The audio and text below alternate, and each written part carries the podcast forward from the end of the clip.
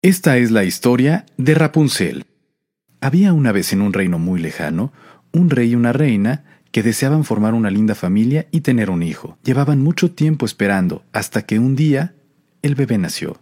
Era una linda princesa con cabello dorado. Lo que nunca se imaginaron es que dentro del castillo había una bruja malvada, que era parte de la servidumbre, y una noche tomó a la niña en sus brazos y se la robó. A partir de ese momento el reino nunca volvió a ser el mismo. Los reyes siempre estaban tristes y cada año celebraban una fiesta en honor a la princesa perdida. Rapunzel era una joven con cabello dorado que vivía en una torre con una anciana bruja que decía ser su madre. La tenía encerrada en lo más alto de una torre, pues no quería que la belleza de la joven atrajera la atención de desconocidos que rondaban por el bosque.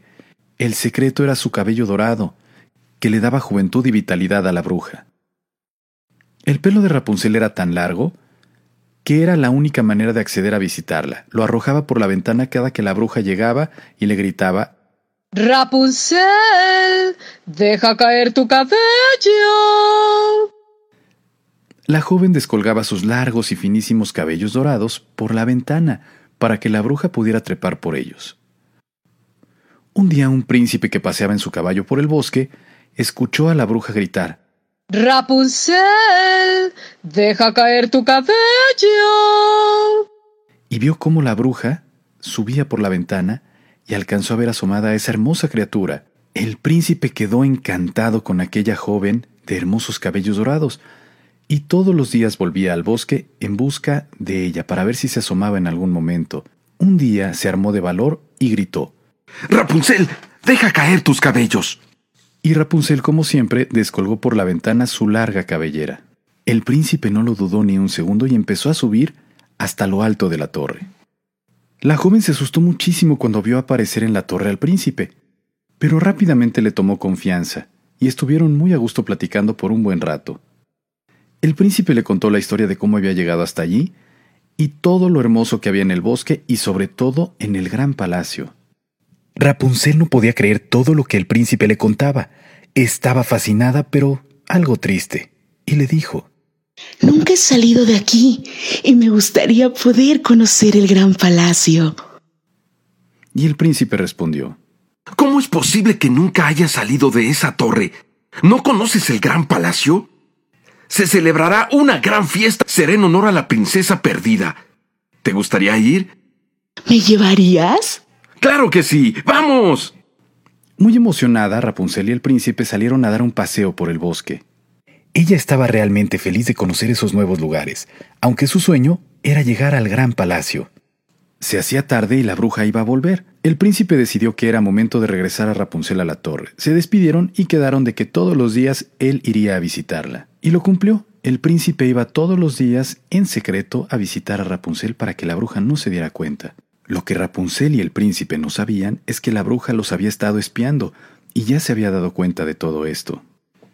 La bruja estaba decidida a actuar, no podía permitir que Rapunzel se fuera de su lado. Así que por unas monedas de oro le pidió a un par de sus secuaces que capturaran al príncipe para que nunca más se acercara a Rapunzel. Al día siguiente, como siempre, el príncipe llegó a visitar a Rapunzel y salieron a dar un paseo. Mientras caminaban por el bosque y jugaban a las escondidas, los secuaces de la bruja aprovecharon y capturaron al príncipe. Lo ataron a un árbol y se fueron de inmediato. Rapunzel al encontrarse sola en el bosque comenzó a gritar llamando al príncipe. ¿Y cuál fue su sorpresa? Que en lugar de llegar él, llegó la bruja, fingiendo estar muy molesta con ella, y le dijo Hasta que te encuentro, Rapunzel. Vámonos a casa. Ahora. No, es que no lo entiendes. Todo ha sido increíble y alegre. He visto y he conocido mucho y conocí a una persona. Sí, qué feliz me siento. Camina, Rapunzel. Madre, aguarda. Creo que le agrado también. ¿Le agradas? Pero Rapunzel, qué demencia. Pero madre, yo... No debiste irte. Claro está. Todo este romance que hoy inventas nos muestra tu inocencia profunda. ¿Que tú le agradas? ¿Por qué sería? Mírate. ¿Crees que se impresionó? No seas bobita, ven con mamita. ¿Sabe? ¡No! La bruja se llevó a Rapunzel casi a la fuerza, de regreso a la torre. Ella estaba muy triste porque pensó que el príncipe la había abandonado. Además, comenzaba a sospechar que esa mujer que la trataba así de mal no podría ser su verdadera madre. Cuando de pronto el príncipe llegó gritando desesperado.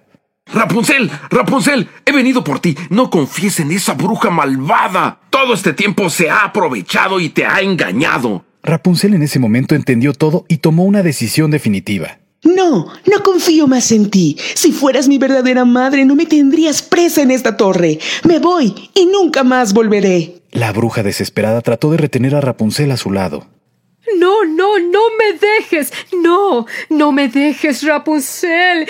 No te quejes si te miente. No te vayas, Rapunzel. No te vayas, Rapunzel. El príncipe sabía que el cabello de Rapunzel era mágico y le daba el poder a la bruja. Así que de un tajo con su espada decidió cortarlo y terminar con todo. Al momento de que el cabello de Rapunzel cayó al suelo, la bruja comenzó a debilitarse hasta desaparecer y hacerse polvo. No quiero ser vieja y fea. ¡Regresa, Rapunzel! ¡No!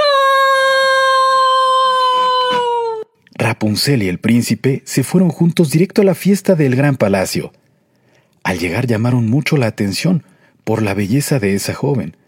Los reyes se acercaron a ella y de inmediato se dieron cuenta que era su hija, la princesa perdida. La abrazaron y le dijeron que jamás se volverían a separar. Juntos los tres volvieron a ser una familia, y pues el príncipe también se quedó con ellos en el gran palacio. Y colorín colorado, este cuento se ha terminado.